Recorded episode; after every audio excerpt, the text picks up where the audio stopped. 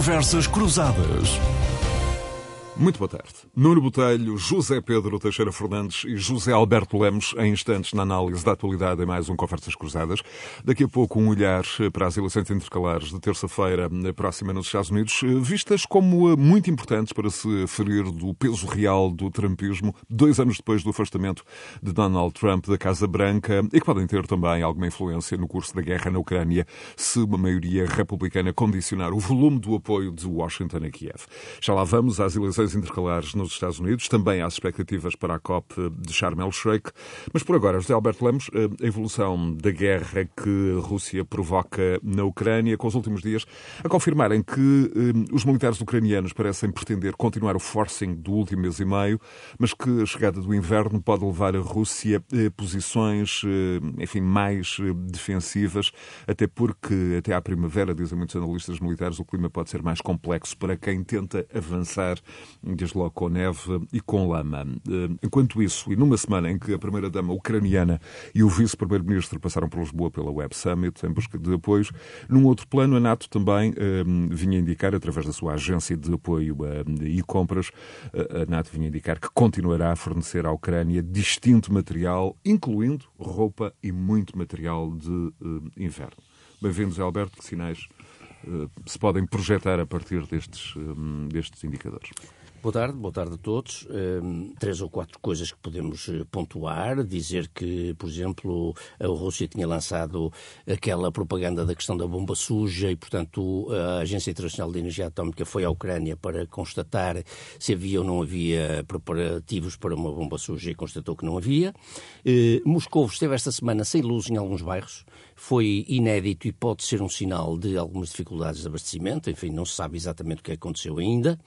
Eh, a Rússia ameaçou também deixar, e deixou, digamos, por três ou quatro dias, o, o, o acordo de exportação de cereais, mas teve que recuar também nessa matéria. Portanto, foi uma derrota política clara para Putin, mais uma, eh, sendo que, evidentemente, no tempo em que ele esteve fora do acordo, as exportações mantiveram o fluxo normal. Saíram 120 e tal cargueiros, se não estou em erro, do Mar Negro, portanto, apoiados pela Turquia e pelo pelo acordo da ONU, e isso continua a funcionar nos termos que se foi acordado. Eh, no terreno, é importante eh, assinalar que eh, a guerra continua a centrar-se sobretudo, os combates continuam a centrar sobretudo na zona de Kherson. Eu disse aqui na semana passada que o, o, o think tank americano Instituto para o Estudo da Guerra dizia que os avanços em Kherson seriam mais lentos do que o previsto e que provavelmente antes do fim do ano não haveria grandes conquistas, ou enfim, novidades, uma conquista da, daquela região, mas parece haver evolução mais rápida do que estava previsto. Há a questão das chuvas e das lamas, de que também falamos aqui a semana passada, mas agora há sinais de que os russos estão a abandonar Kherson a cidade, estão a passar para a margem oriental do rio Dnieper e estão a abandonar aquela zona. Ora, bom, mas não se sabe exatamente, fizeram sair todos os, os sinais, as bandeiras, os postos de controle, eh, as pilhagens, etc. Putin disse ele próprio que tinha ordenado a saída dos civis na sexta-feira, eh, mas não se sabe exatamente, houve autocarros a levar pessoas para fora da cidade, etc, etc, mas não se sabe exatamente qual é o intuito disto. Há uma suspeita. Há uma suspeita de que pode ser uma armadilha para atrair o exército ucraniano e para depois bombardear fortemente. Pode acontecer, não sei se eles chegaram à conclusão que não podiam, eh, digamos, manter a cidade ocupada por muito mais tempo e podem ter retirado para depois eh, bombardear, como fizeram em Mariupol, bombardear inapelavelmente, selvaticamente e, portanto, destruir a cidade como destruíram Mariupol. Eh, não sabemos se é isso e, portanto, pelo caminho, obviamente, matar muitos dos militares ucranianos que tentarem defender a cidade. Mas, portanto, há aqui uma incógnita que nós, neste momento, não estamos em condições de eh, avaliar. Eh, o destaque eh, relacionado com isto eh, para a visita do chanceler Scholz a Pequim, que tem muitas variantes, evidentemente, que se poderiam aqui analisar, mas que agora não temos tempo para isso, só para dizer que há uma declaração interessante uma declaração conjunta em que Scholz diz que Pequim concorda com ele no que toca à ameaça de ataques nucleares. Há uma espécie de declaração conjunta que foi considerada irresponsável e perigosa por ambos os líderes, quer por Scholz, quer pelo presidente O Zé Pedro Teixeira Fernandes e o Nuno não, não deixarão uh, certamente de se referir também a, a esta deslocação importante de Scholz. E o chanceler Scholz pediu uh, a Pequim que influencie Moscovo no sentido de, enfim, pôr fim à guerra o mais depressa possível e, sobretudo, esta declaração sobre o nuclear é uma declaração interessante.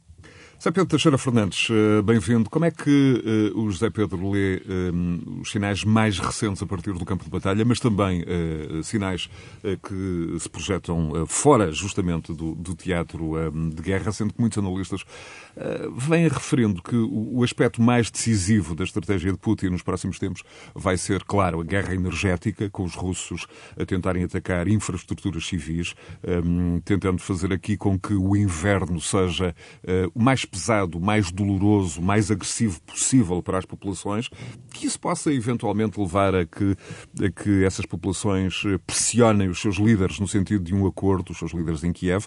Um, no limite também, um, uma espécie de teste de energia a que o Kremlin também quer submeter uh, o resto da Europa Central, não apenas os ucranianos, embora aí as reservas de gás, enfim, parecem poder garantir um inverno bem mais favorável do que se antecipava inicialmente. Bem-vindos, Zé Pedro.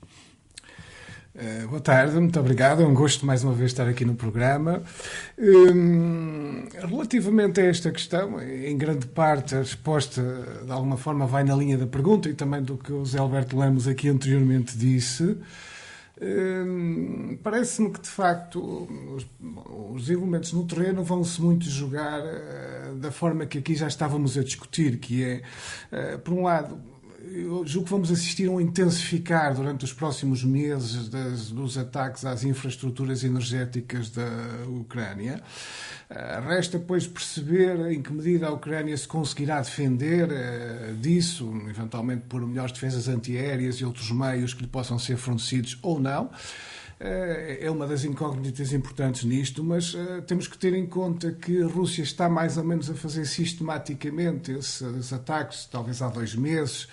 Uh, mas a verdade é que os piores meses de inverno ainda estão para chegar, portanto, temos aqui ainda quatro ou cinco meses importantes para perceber o resultado final disso. Embora, uh, embora que... José Pedro, peço desculpa de, de o interromper, Putin possa também não ter no inverno, enfim, o aliado pretendido. Uh, o José Alberto já se referiu a esta questão a semana passada, e esta semana o Centro Europeu de Previsões Meteorológicas de Médio Prazo veio prognosticar para este inverno uma estação mais quente do, do que o habitual, mesmo em latitudes eh, enfim, mais, mais, mais próximas da, da Ucrânia. Portanto, aqui também pode haver aqui um, eh, um elemento eh, enfim, favorável à, à, à resistência ucraniana. Se for assim, o clima está com a Ucrânia e com o Ocidente, pelo menos neste caso. Uh, bom, é verdade que sim, claro que o inverno mais rigoroso tem um impacto muito maior, ou terá potencialmente um impacto muito maior uh, no sofrimento da população, nas necessidades de energias e esse tipo de, de situações. Uh, portanto, essa é uma das primeiras incógnitas, perceber a eficácia. Claro que o, o, o, rigor do inverno alterará o impacto dela também, independentemente depois da eficácia militar que ocorra. outra questão é aqui a questão de Kerson, já foi aqui muito bem explicada pelo, pelo Zé Alberto, não tenho aqui também mais nada a acrescentar, até porque temos pouca informação nesta altura e faltam-nos dados. Uh, talvez só possa eh, dizer o seguinte: também depende muito se a Ucrânia efetivamente vai conseguir recuperar isso ou não, se eu conseguir uma vitória militar, mais uma significativa, mas também a que preço e a que custo, uh, e com aquelas incógnitas também de perceber se isto no fundo não é emboscada da Rússia, que depois possa trazer um grande dissabor também para o exército ucraniano mas, é claro, uh, só os próximos desenvolvimentos nos mostrarão uh, também isso.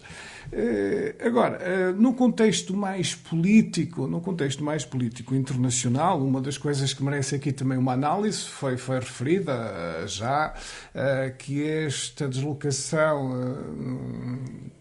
do chanceler alemão à China e a declaração conjunta com Xi Jinping, eh, eu penso que também merece aqui duas observações. Uma primeira é sobre a questão nuclear, que é óbvia, mas aqui também parece-me que, eh, na realidade, ninguém tem interesse eh, no uso da arma nuclear, todo mais qualquer Estado minimamente responsável percebe os enormes perigos de se abrir aqui uh, um precedente desta forma. Uh, e a China faz essa declaração, que é totalmente responsável uh, compreensível, mas também não diz nada, eu diria, de especial, de, no sentido que às vezes nós gostamos de dar aqui na Europa, do meu ponto de vista. Eu não valorizaria demasiado essa declaração chinesa, porque ela, ela tem um contexto, e o contexto é a visita do chanceler à Alemanha e, no fundo, da China, mais uma vez, procurar aqui também mostrar que nem toda a gente no Ocidente, e desde logo um Estado com importância com a Alemanha, Uh, quer isolar a China, uh, como querem fazer os Estados Unidos, ele tem a relação tão turbulenta como tem os Estados Unidos. Uh, portanto, é a questão nuclear ou dá, exata medida, ou dá também a exata medida da, da grande dependência hum, da Alemanha. E, e sem dúvida, sem dúvida, sem dúvida, porque o, o modelo alemão económico, industrial uh, e de exportações largamente está ligado à China. Eu, no fundo, tinha aqui duas relações altamente problemáticas. Uma é demasiado visível hoje, uh, que é a questão do abastecimento energético que vinha da Rússia. O outro é eh, a China, fundamentalmente, como grande mercado de exportação. Neste sentido, aqui a Alemanha está a trabalhar por antecipação, de alguma forma, mas procurando manter a ponto com a China. Uh, bom, isto obviamente poderá merecer aqui Do ponto de vista, críticas. está a trabalhar em, em, nome próprio ou um, aqui numa lógica também da União Europeia, do seu ponto de vista?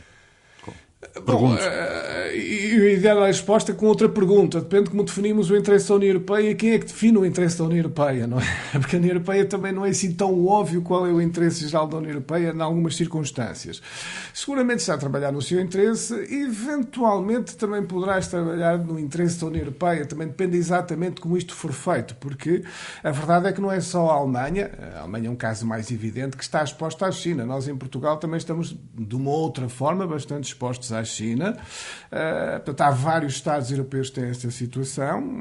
Nesse sentido, podia dizer que há algum interesse europeu, não sei se exatamente coincidente da maneira como uh, a Alemanha o quer fazer aqui uh, também, mas há aqui uma notória abordagem, e esse é talvez como o é? facto de assinalar, há aqui uma abordagem notoriamente diferente dos americanos. É? Sim, e, marcadamente diferente.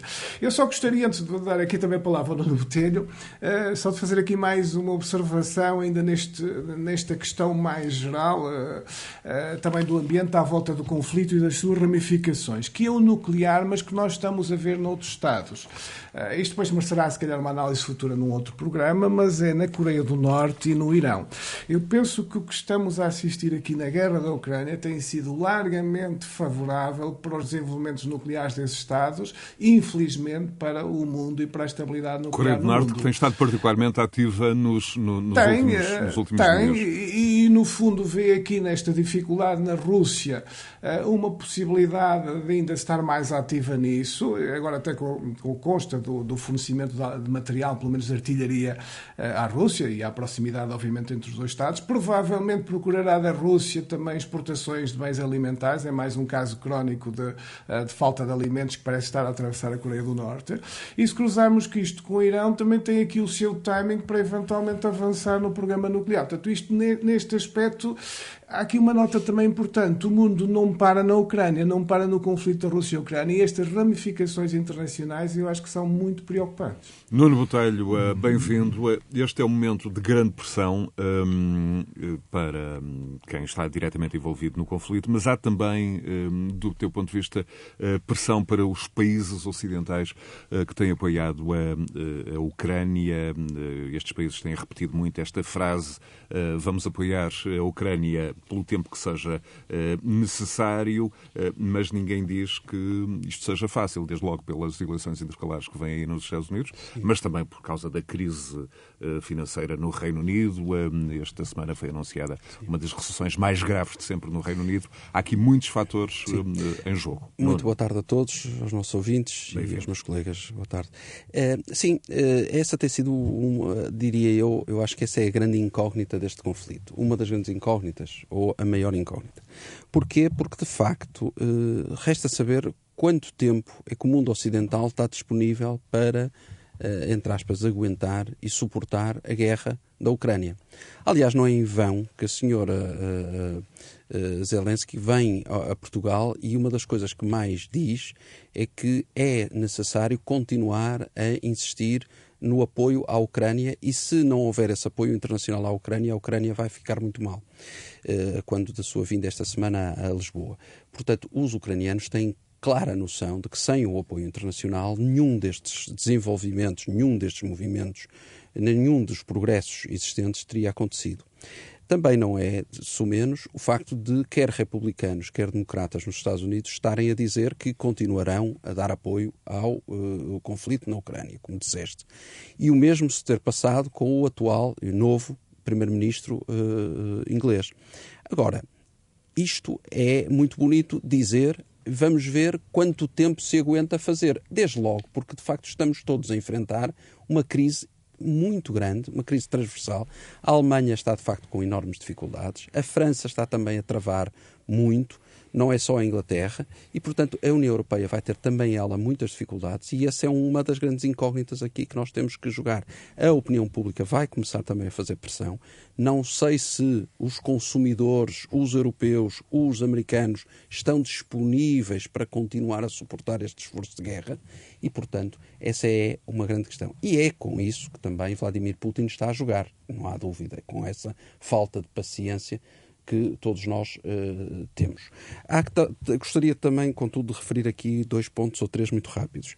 Um, esta semana, a economia da Federação Russa um, entrou em recessão técnica.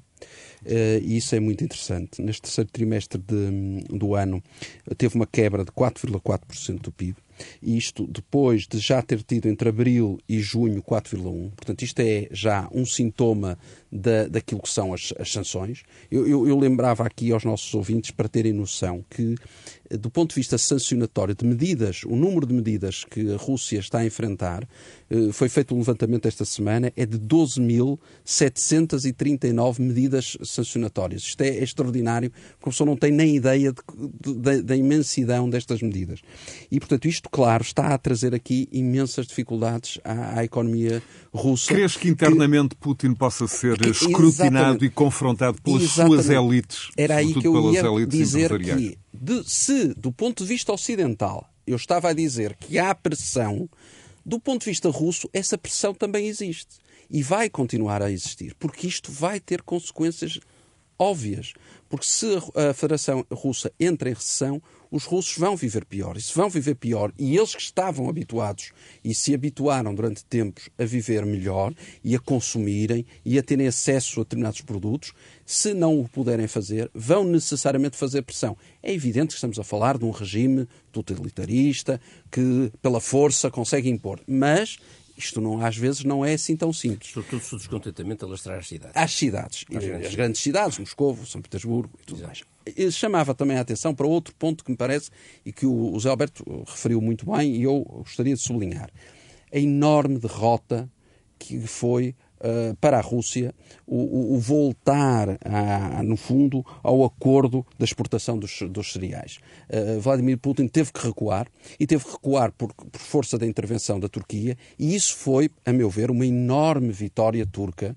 Uh, a Turquia, internacionalmente, também mostrou ao mundo eh, que tem um poder muito grande, geoestratégico muito grande, naquela zona e que naquele mar, naquela zona, ainda manda e consegue, de facto, eh, grandes resultados. E isso ao Sr. Erdogan está a colher internamente também frutos disso, porque estava também a ser ele muito contestado, porque a economia turca estava também ela muito má, com índices de inflação a rondar os 70%, 80, que é, já, já 80, 80, exatamente, e portanto é avassalador, e portanto ele próprio internamente está a ser visto hoje como um salvador, como alguém que se impõe a Putin, como alguém que tem de facto vai essa capacidade. E, exatamente, e isso vai ser fundamental e vão ser essas eleições. Nós também teremos de certeza a oportunidade de comentar, muito mas acho que é um dado interessante para, para trazer aqui. Eu ia muito rapidamente ao Zé Pedro Teixeira Fernandes hum, só conferir hum, a sensibilidade dele relativamente a esta questão do eventual escrutínio e da pressão interna hum, das elites empresariais russas sobre, sobre, sobre o Kremlin. Bom, é, é verdade que a Rússia está, pelos dados que temos eh, nesta altura, também já a atravessar, eh,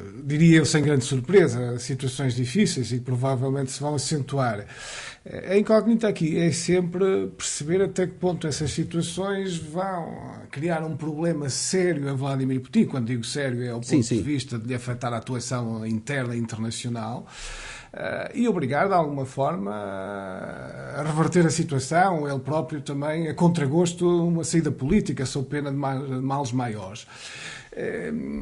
julgo que isso é, isso é muito difícil de avaliar, porque na realidade. Faltam indícios. Não, não, sim, faltam indícios, faltam dados. Uh, provavelmente será um processo que precisará de tempo até para se perceber se isso ocorrer assim, que impacto é que terá. Uh, eu julgo que talvez, uh, mais uma vez aqui, também estes próximos meses de inverno sejam importantes para nós percebermos também o impacto na Rússia, como estava a falar. Ou seja, em, em, que medida, de facto, aquele, aquele impacto que se esperava das sanções do, do lado da União Europeia e do lado ocidental começa a fazer a moça significativamente, porque muito que a Rússia não, não quer admitir.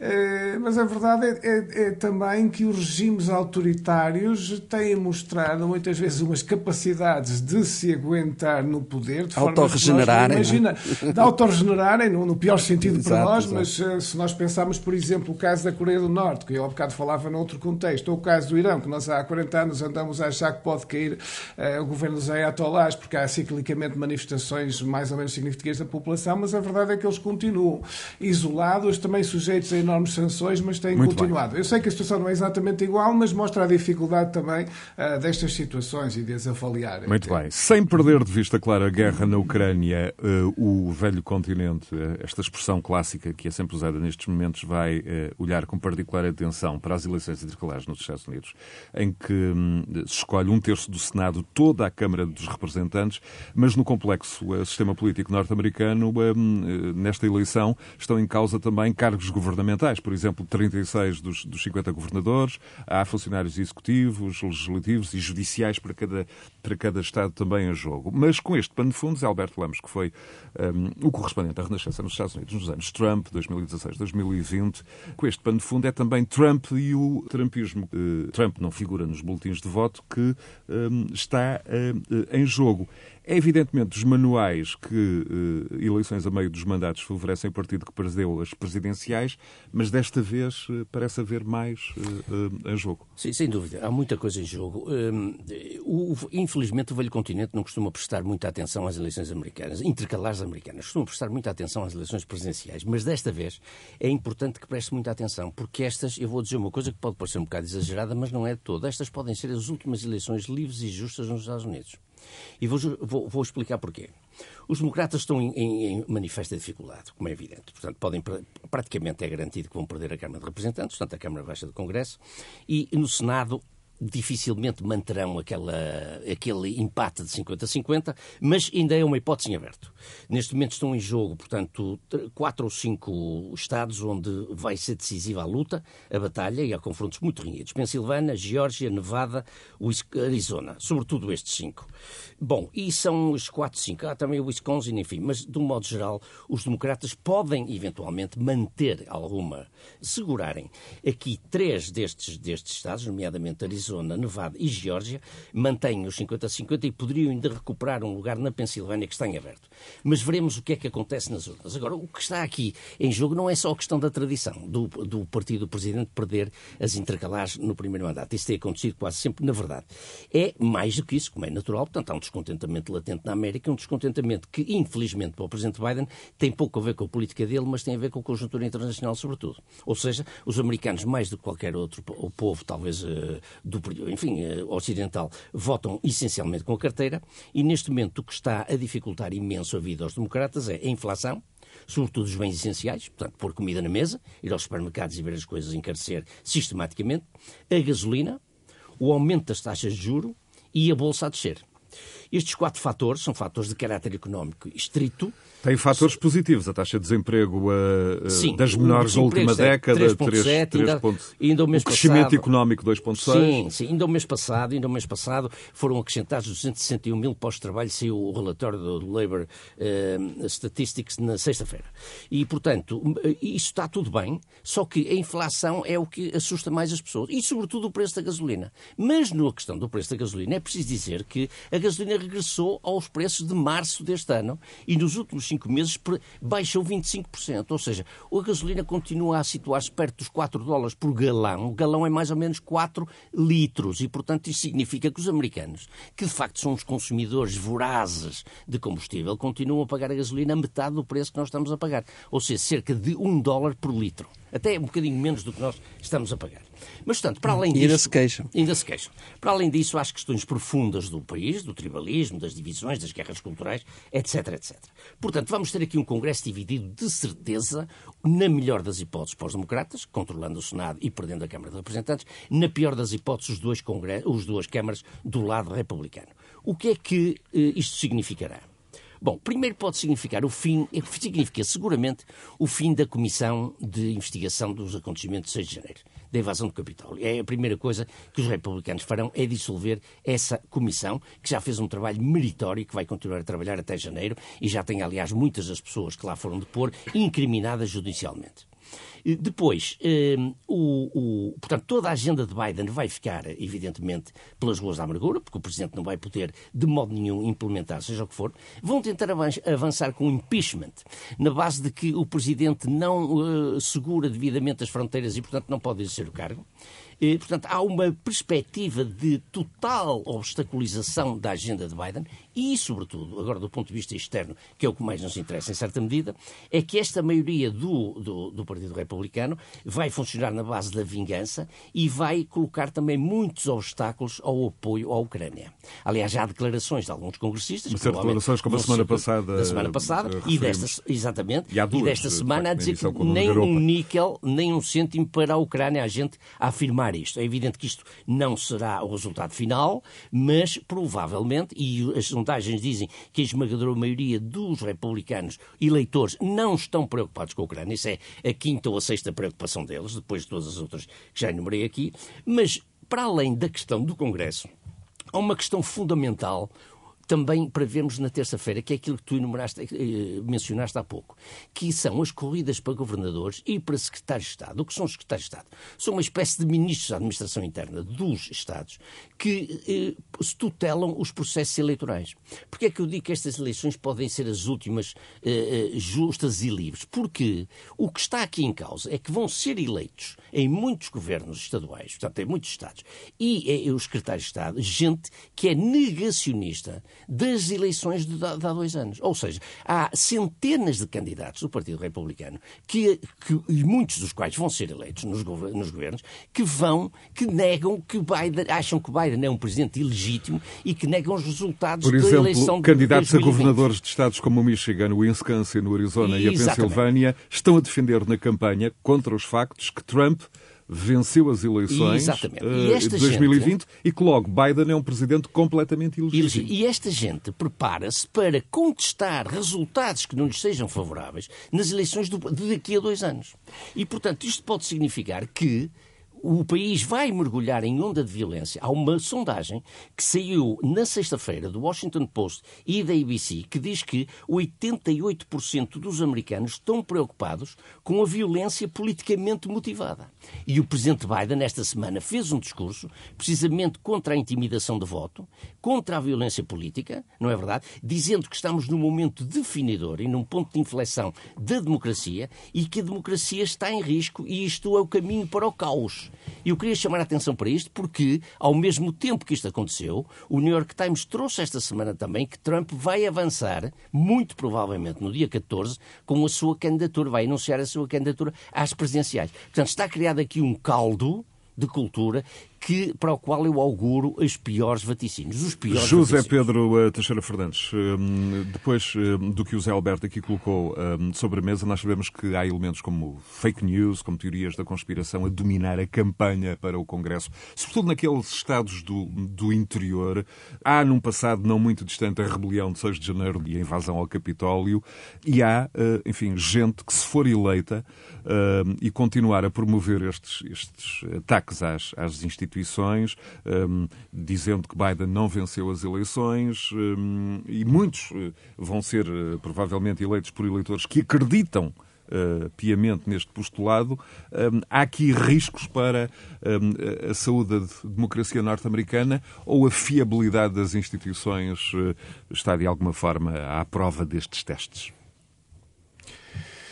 A situação nos Estados Unidos, de facto, é, é complexa uh, e surpreendente até pela imagem que, que, os Estados Unidos nos habituou durante muito tempo uh, como uma referência das instituições democráticas de estabilidade e agora quando nós analisamos isto, e o Zé Alberto aqui já, já deu muitos detalhes interessantes e importantes para perceber bem o que está em jogo, eh, realmente a imagem que emerge é outra. Mas eu acrescentaria aqui alguns pontos que me parece que são também importantes para percebermos isso e até ramificações depois para a Europa.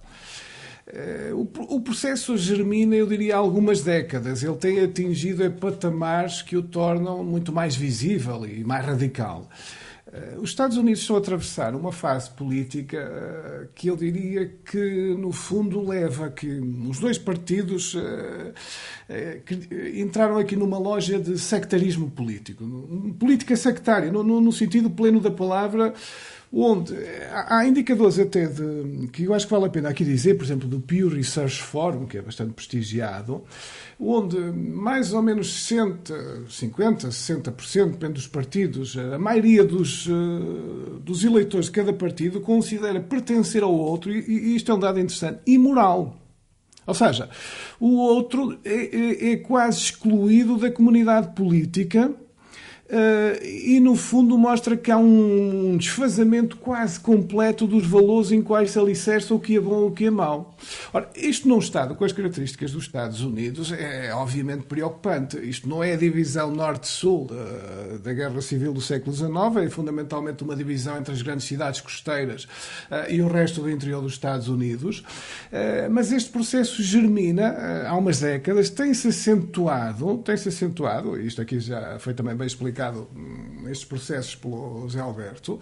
Eh, e depois o caráter federal dos Estados Unidos é uma virtude e é um problema nisto. Eh, porque uh, o facto de terem uma Constituição, que é assim mesmo um motivo de orgulho, a mais antiga do mundo, é verdade, mas é uma Constituição que provavelmente não está adaptada aos tempos modernos e é extraordinariamente difícil de, de rever, implica maiorias dois terços nas duas câmaras e dois terços dos Estados também ratificar. Isto, por exemplo, para levar a uma coisa que aqui foi dita que é muito importante. Não há propriamente uma legislação eleitoral federal. Há apenas alguma relação muito genérica e, fundamentalmente, as leis eleitorais estão na competência dos Estados. E o que nós vimos foi uma corrida nestes dois últimos anos de vários Estados a alterar a relação eleitoral, em alguns casos pelos piores motivos, como aqui também foram referidos. Mas isto cabe na autonomia constitucional dos Estados. Portanto, o, o, o, que estamos a ver, e é uma coisa que nós também não, aqui na Europa, e julgo que em Portugal não temos a percepção, é que cada vez mais a política dos Estados Unidos não se vai jogar a nível federal, mas dos Estados da Federação, que estão a puxar as competências para si, e no fundo nós vemos aqui um problema sério, que é eh, quando estão republicanos no poder, como estiveram o Trump, os, os Estados democráticos põem-se na oposição, declaram-se Estados santuários e tentam o mais possível boicotar o governo federal. Eh, quando estão agora os democratas no poder com Joe Biden, os republicanos revertem a situação, eventualmente até pior, eh, não é? Tentam obstruir o mais possível e se chegarem, obviamente, às duas câmaras do, do Parlamento dos Estados Unidos, irão certamente fazer coisas como já aqui foi referido. A verdade é que nós, na Europa, não estávamos habituados a isso. Estávamos habituados a que as alterações entre os dois partidos não tivessem grandes reflexos na política externa. E vamos precisar nos habituar a isto, porque isto está para ficar nos Estados Unidos, uh, por fruto de um conjunto de circunstâncias que eu diria inadaptação da Constituição e do, dos mecanismos dos fundadores e dos equilíbrios da Federação, que são extraordinariamente complexos. Eh, das transformações enormes demográficas dos Estados Unidos, também, sobretudo com concentrações muito grandes de populações nas cidades. Aqui acresce o populismo de uma proposta política de Donald Trump que encontra aqui, hum, de alguma forma, o, enfim, o, o ecossistema privilegiado para. para um, sem crescer. dúvida, sem dúvida. Donald Trump, em todas estas fraturas que estão lá, acaba sempre por ser um agitador ou um incendiário de, destes problemas. Ou seja, não é alguém que procura pontos, é alguém que os exacerba, não é? Mas a verdade é que as dinâmicas estão instaladas na sociedade americana e quando nós confrontamos, por exemplo, a imprensa, o que o Zé Alberto aqui referiu na lógica dos Estados Unidos é a imprensa liberal, que a parte republicana provavelmente não lê e despreza. Nós também precisamos ter esta consciência que para o New York Times, a CNN, o Washington Post, a parte republicana ignora ou despreza ou considera que são fake news, por muito extraordinário da que mesma maneira que parecer. grupos como a Fox News, de alguma forma, fazem o, o, o, o papel contrário. Nuno Botelho, Exatamente. é o futuro E- da democracia e da, e da... Eu já regresso ao, ao Zé Pedro, que está em causa.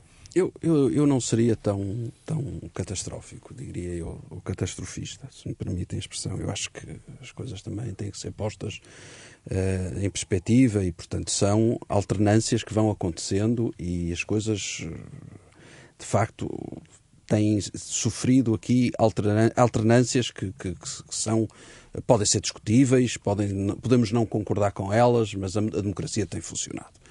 Ahm, e se há país com instituições fortes e com instituições válidas e com instituições que têm a capacidade de, de- de- de controlar essas coisas, é os Estados Unidos. Eu acho que, desse ponto de vista, acho que sim. Estás completamente enganado, mas já lá vamos. Sim, sim, mas acho que sim. Não Eh, sou tão também otimista como o Nuno Bolteiro. Iria demonstrava, mas ok. Ok. Lá vamos. E, de qualquer forma, se me permitem, eu diria que, eh, e pegando naquilo que já foi dito, com o qual eu até concordo em muita coisa, discordo nisso, que acho que não há aqui razão para também tanto alarme.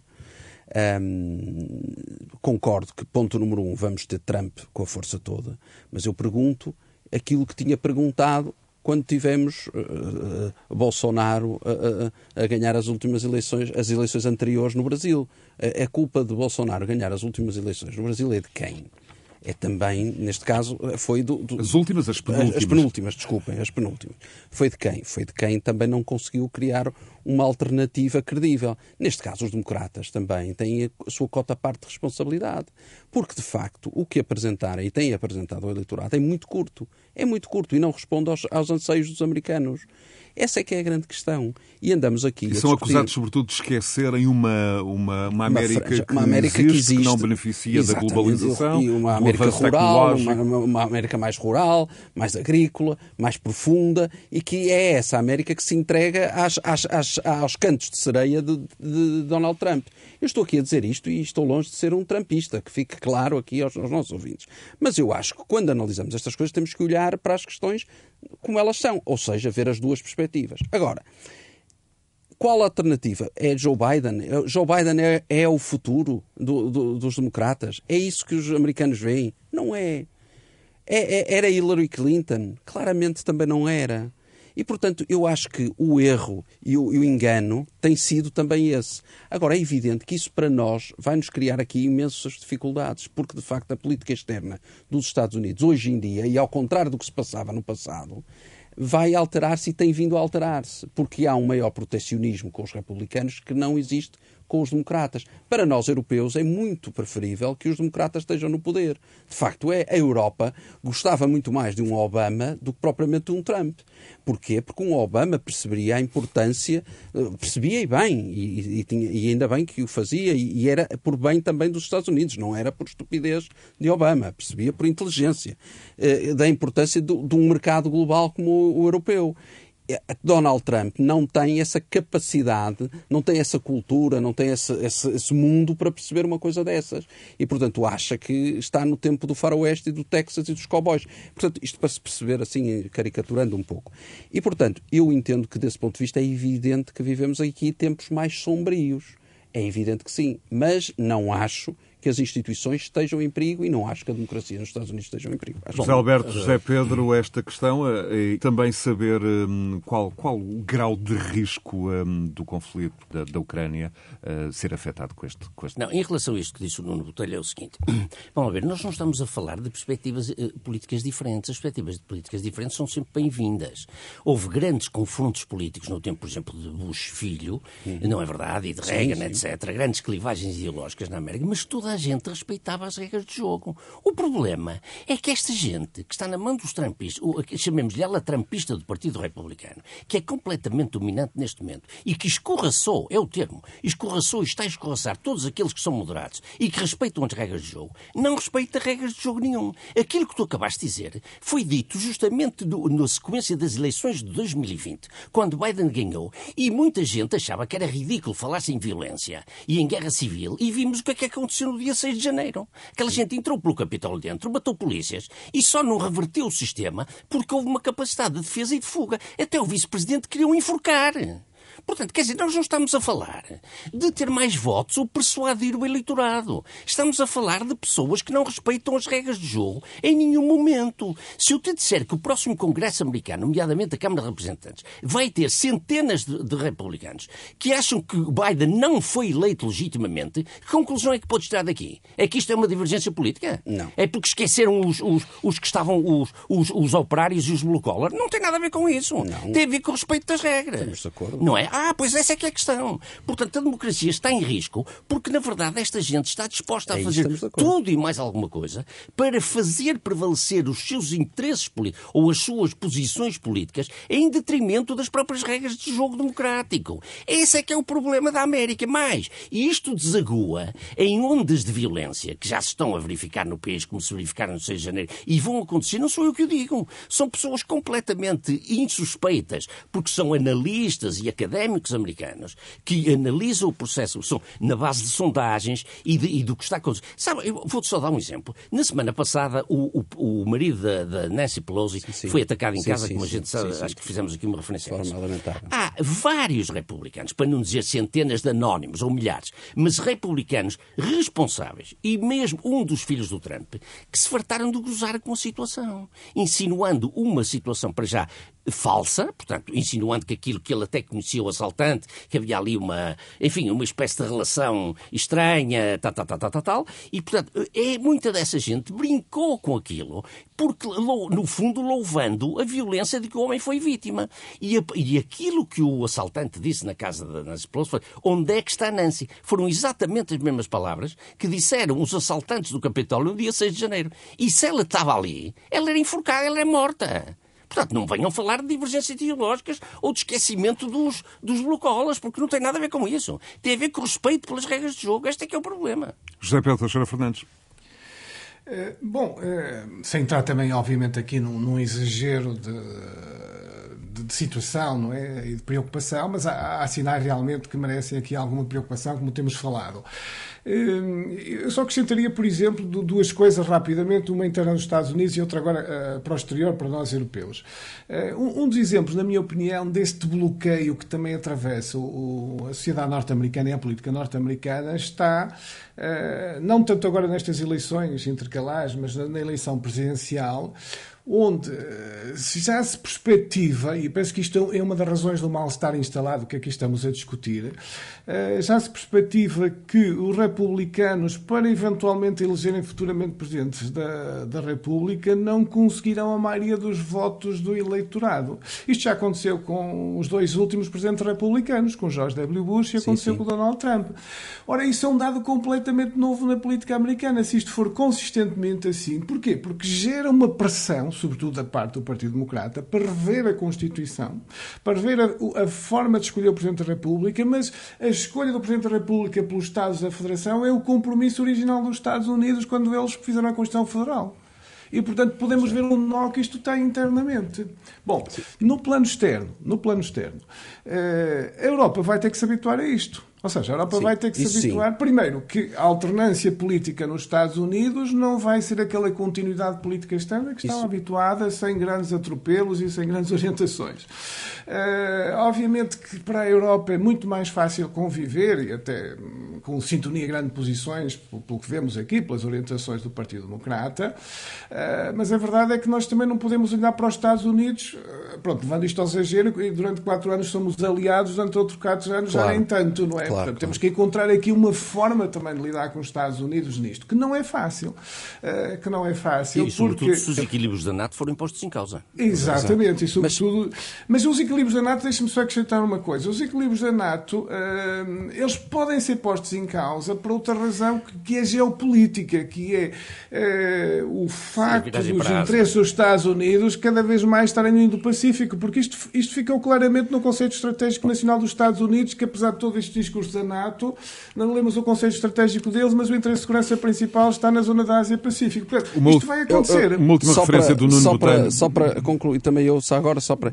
E, e, e para ficar claro, eu acho, mesmo assim, e volto a dizer, que apesar de tudo, as instituições vão funcionar. Porque, e funcionaram. Porque se não tivessem funcionado, Trump não tinha saído do poder Sim, e Biden não tinha sido eleito. Tem, certo, tem Nuno, pronto, no limite. Eh, eu, gostava de referir Certo, isso. certo. Mas deixa-me dizer, mas o, o, o nó górdio da questão neste momento é o seguinte: é que vão passar a controlar os processos eleitorais nos Estados homens que estão completamente num estado de negação dos resultados eleitorais. E aquilo, por exemplo, que o célebre telefonema de Trump para o secretário de Estado da Geórgia arranja meio 11.800 votos, em vez de relevar uma negativa, vai levar uma conspiração com ele e o homem vai Muito arranjar bem. os 11 mil votos. Muito Sabes bem. o problema? Meus caros, temos a avançar. Temos eh, a decorrer em Sharm el-Sheikh a COP27, a Cimeira do Clima com a sombra da guerra eh, e a questão eh, se a guerra, se a crise energética podem afastar a crise climática das prioridades. E José Pedro Teixeira Fernandes, uma questão que é particularmente cara a si e que, de resto, tem sido alvo de vários textos seus na imprensa e intervenções em conferências. Pode a transição climática liderada, por exemplo, pela União Europeia ser feita sem que os interesses geopolíticos prevaleçam? Uma resposta tão curta quanto possível temos que A resposta curta, eu diria não. Infelizmente não, mas eu diria não. Eh, e também para esta cimeira, para esta COP27, as circunstâncias não podiam ser mais difíceis. Eh, com a crise energética internacional instalada, com muitos países que estão até a fazer pausa ou a reverter, eh, no fundo, as políticas ambientais. Os próprios Estados Unidos, apesar de toda a boa vontade e empenhamento inicial do Presidente Joe Biden, já se percebeu aqui que também estão, estão a fazer alguma inversão e se os republicanos, como conversávamos, eh, chegarem ao Congresso, maior inversão ocorrerá porque a legislação vai ter que passar por aí e, e os republicanos são claramente o lobby da energia, uh, uh, do petróleo e do gás natural. Tipicamente são a área próxima do partido, e desde logo em estados como o Texas e outros.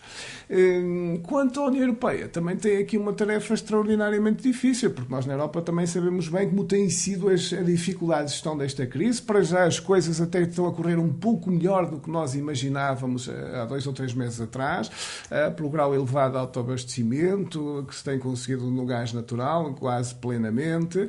Eh, mas a verdade é que isto é apenas uma fase ainda do, do processo. As metas ambientais começa, no fundo, aqui uma discussão. Eu, por exemplo, estava hoje a dar uma vista de olhos na The Economist e um dos artigos que, que realmente chama a atenção, Exato. o tema até é de capa, é dizer que a meta de um grau e meio é tempo de realismo que não é atingível. Exatamente. Ou seja, isto já começa a discussão, vamos chamar mainstream, eh, não é? Sim. Na Europa, eh, da extrema dificuldade em fazer Sim. este processo. Eh, e, no fundo, começa a prevalecer, só para concluir com, esta, com uma nota muito rápida, começa a prevalecer uma ideia, que, pronto, porque calhar pragmaticamente será mesmo assim. O melhor que se pode esperar desta COP27 no Egito é que não reverta e não retroceda o que já foi conseguido anteriormente. Já nem é avanços. Vejam o ponto da complexidade geopolítica em que estamos e, e com os países, no fundo, que, te, que têm ainda o domínio da energia fóssil, que durante muito tempo vamos precisar, a não estarem particularmente interessados em facilitar esta transição não, energética da, da, Europa e do, é, sobretudo. É, eu, eu, diria que, que, que, que, de forma muito sucinta, que de facto esta, esta, esta COP é, é, é vai ser muito difícil não reverter. Uh, o mundo está todo preocupado com outras questões neste momento, infelizmente. Um, infelizmente, nós temos desafios enormes. Uh, países como a Índia, a China, a Rússia poluem e continuam a poluir. Portanto, as metas vão ser muito difíceis de atingir se esses países continuarem a, a produzir o que produzem. E, portanto, não adianta a Europa ter as metas que, que resolve ter, com os custos eleitorais junto dos eleitorados que tem. E, portanto, é muito complicado e vai ser muito difícil também aguentar. Aliás, uh, acabo como comecei no programa, os eleitorados desse ponto de vista são muito difíceis de suster quando há eleições livres e este tipo de decisões são muito José Alberto Lemos, uh, a COP como uh, enfim, fórum de discussão é importante no sentido. Sim, eu acho sem dúvida, claro. É, estamos todos de acordo. E o, o, Acordo de Paris tem a virtude sobre os outros, claro. é um acordo de, de, cumprimento voluntário, não é? Não há imposição claro. a ninguém. Portanto, os países estão ali porque querem estar. feito, porque se é voluntário também se Também ninguém cumpre. É. Não, claro, claro, mas, digo, mas ninguém está ali coagido, não é? Exatamente. E, portanto, claro, claro eh, eh, foi, foi, digamos, o, o salto qualitativo relativamente ao claro. anterior de Kyoto, etc. Agora, evidentemente, o, o, o, mundo não está avançando nesta matéria, está avançando muito pouco. E essa, este alerta do Economist, eles declaram, pura e simplesmente, que já não vamos a tempo de suster o aquecimento num 1,5 graus. E isto é, é, é, trágico, é trágico. No Estamos Brasil. emergência climática. No Brasil, um país de 157 milhões de eleitores saiu dividido ao meio e em partes quase iguais, apenas separado por 2 milhões eh, de votos, essas partes, depois das presidenciais, mas sobretudo eh, a partir do meio da semana, alguma serenidade, sobretudo das instituições, prevaleceu, não no Botelho? Sim. E, e lá está, é mais um caso em que as instituições, mesmo no Brasil, funcionaram para quem estava tão preocupado, e houve até jornais em Portugal que falavam que vinha aí o apocalipse, eh, de facto a democracia funcionou no Brasil e as coisas funcionaram e a alternância democrática funcionou. Eh, de facto, Lula da Silva ganhou, in extremis, diria eu. 2 milhões de, de, votos parece muito, mas no Brasil não é assim tanto, é muito pouco. Eh, e de facto ganhou.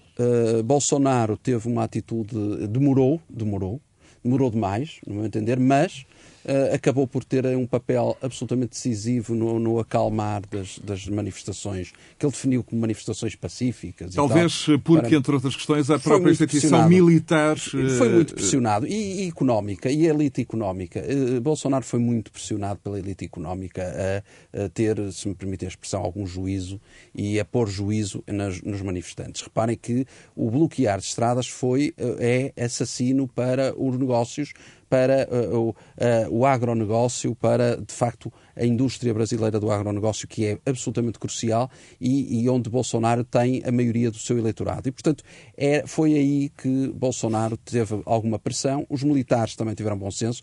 Eu sempre disse aqui, os militares no Brasil têm, é, são, têm, é, é uma elite que, de facto, tem, tem muito bom senso e sabe gerir estas situações muito bem e, portanto, teve algum bom senso e a elite económica foi também crucial para pressionar Bolsonaro. O que vai ser de Bolsonaro a seguir é uma incógnita. Eu Uh, acho que não vai haver, sinceramente acho que não vai haver bolsonarismo a seguir, acho que ele vai enredar-se em trapalhadas a partir daqui e que vai haver tempo para se encontrar uma solução de, intermédia e o Brasil encontrar um caminho intermédio, quer à esquerda, quer à direita, depois de Lula e depois de Bolsonaro. Essa, e essa é já a ponto anos para... cá estaremos para comentar. Eu, eu... Para o Zé Pedro Teixeira Fernandes, eh, e depois ia concluir com o José Alberto Lemos, eh, este elemento do movimento bolsonarista não ser propriamente um partido político, enfim, é mais uma uma, plataforma, digamos assim, que desenvolveu uh, um modo particular de ler o Brasil e a sociedade brasileira, uh, também instrumentalizando, por exemplo, a religião.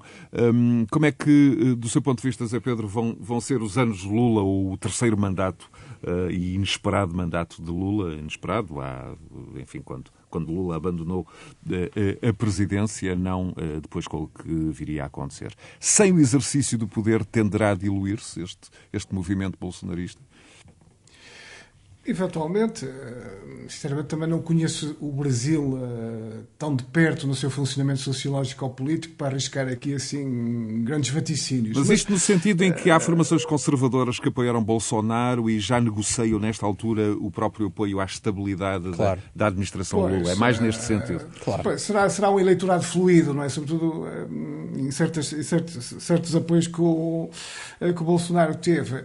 É um movimento que, adaptando agora a um contexto das Américas Américas do Norte para o Sul, como há bocado falávamos, até tem algumas semelhanças, obviamente são verdades os países, como vemos o Trump e na América do Norte, pronto. Mais é, tropical. É, Exatamente, e com as características naturalmente de um país da América o do Sul. Botelho referia aqui o, o, Bolsonaro como o Trump tropical. Exato. De alguma forma, eh, podemos ir por aí. Ou José Alberto. É, mas também é interessante, eu sou só algumas notas rápidas que eu acho curiosas no Brasil, uh, e, e, algumas até, no fundo, para percebermos um pouco como poderá ser o governo Lula. Uma olhando para o mapa eleitoral do Brasil também é curioso, porque largamente o Lula triunfa a norte e nos estados do Nordeste, e depois a parte mais centro-sul do Brasil é largamente Bolsonaro, que também é mais rica, não é? Mas há aqui quase uma divisão do Brasil desta forma. Há bocado nos Estados Unidos era entre as grandes cidades costeiras e os estados costeiros e o interior, e aqui o Brasil também tem uma geografia eleitoral de alguma forma curiosa. O segundo aspecto é que o Lula penso que trará aqui, e penso que aí serão boas notícias para o Brasil, um país com tantas desigualdades, uma sensibilidade social e preocupações sociais que não existiam no governo de Bolsonaro. Portanto, nesse aspecto eu tenho uma expectativa positiva uh, que espero que seja cumprida pelo, pelo governo do Lula.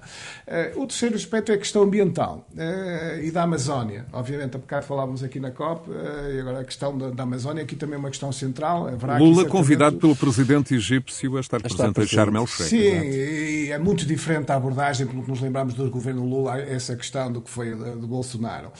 O que também nos leva a um outro aspecto interessante, que é esse, e esse até tem ramificações para a União Europeia e para Portugal, que é a questão do acordo União Europeia-Mercosul. Eh, porque ele está parado, ele foi negociado, Sim. foi assinado e está parado, largamente do lado da Europa para a França, invocando até os problemas da Amazónia, mas agora isto à partida deixará de ser motivo.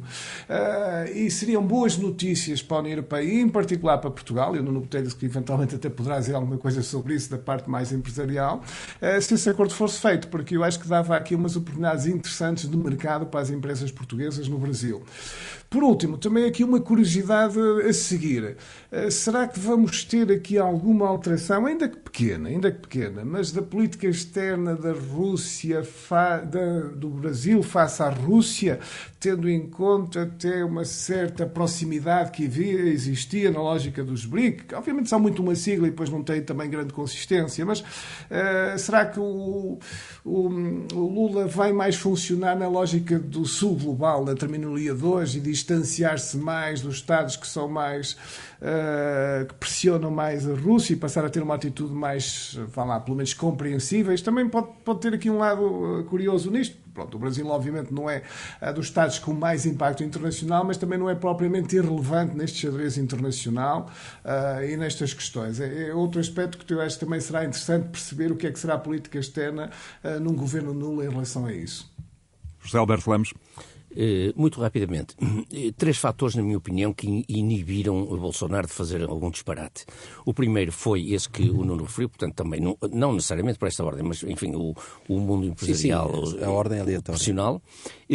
A bancada no Congresso, que era alegadamente que lhe, está, que lhe é favorável, que está com ele, começar a já virar a casaca imediatamente, já sim, se movimenta. E logo naquela noite, o próprio Presidente do Congresso, Arturo Lira, disse logo que estava disposto a trabalhar com Lula. Terceiro, as mensagens internacionais. Eh, a mensagem de Biden chegou com 40 minutos depois de confirmados os resultados, de Macron, etc., de dezenas de líderes internacionais, a, a, portanto, a, a, afirmar perentoriamente que a vitória de Lula era inequívoca e, portanto, isso também o inibiu de agir.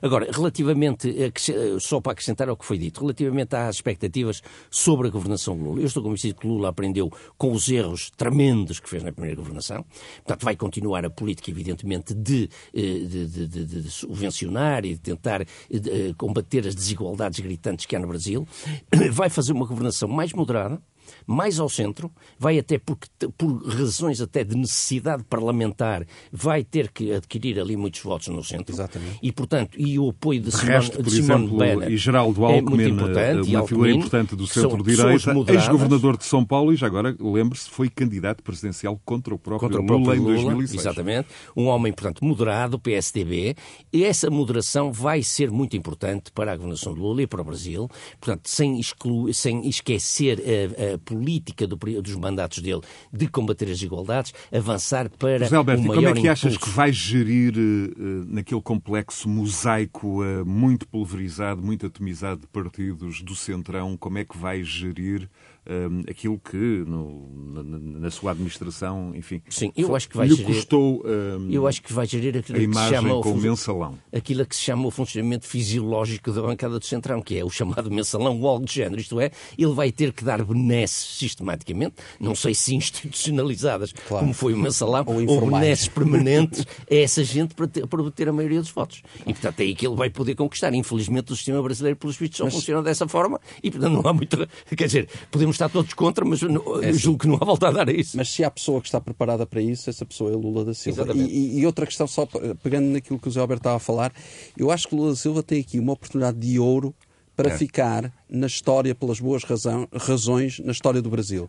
E isso parece. é inequívoco para mim. Ou seja, eh, de forma eh, absolutamente hum, consensual, pode ficar eh, na história por boas razões. Isso é muito bom. O bolsonarismo tem futuro? Uma pergunta importante que o Nuno há bocado estava- mandou. Eu acho que o Bolsonaro não tem futuro. Não tem, não. Mas o bolsonarismo no sentido, não de Sim. bolsonarismo Pode himself, mas no derivação. sentido de populismo Sim, uma derivação. atuante Sim. e ainda eficaz na- no, no sistema político brasileiro, poderá ainda ter futuro. Acho que sim, infelizmente. José Alberto Lemos, José Pedro Teixeira Fernandes e Nuno Botelho, mais um Conversas Cruzadas, disponível a qualquer hora em rr.sa.pt e no Podcast, a plataforma agregadora dos podcasts do Grupo Renascença Multimédia, bem como noutros instrumentos e recursos de alojamento, sejam eles o Spotify, o iTunes, o Google Podcasts, o Listen Notes e outros. Boa tarde, continuação de bom domingo.